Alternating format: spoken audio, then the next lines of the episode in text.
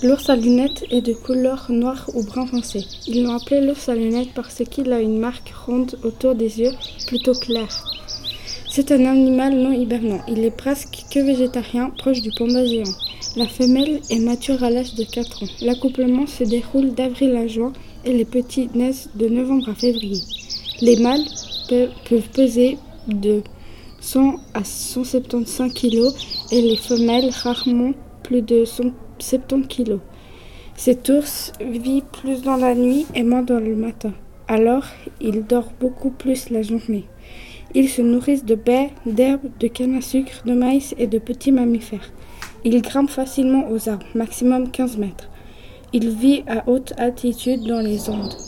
Panama, Venezuela, Colombie, Équateur, Pérou, Bolivie et Argentine. En 2007, il en restait environ 2000. Cette espèce d'ours est la plus rare et la plus menacée au monde, car elle a été victime de la déforestation massive pour l'implantation de terres agricoles. De plus, les ours à lunettes sont chassés pour leur viande particulièrement appréciée au nord du Pérou, mais également pour leur fourrure, leur bile et leur graisse, utilisées en médecine traditionnelle.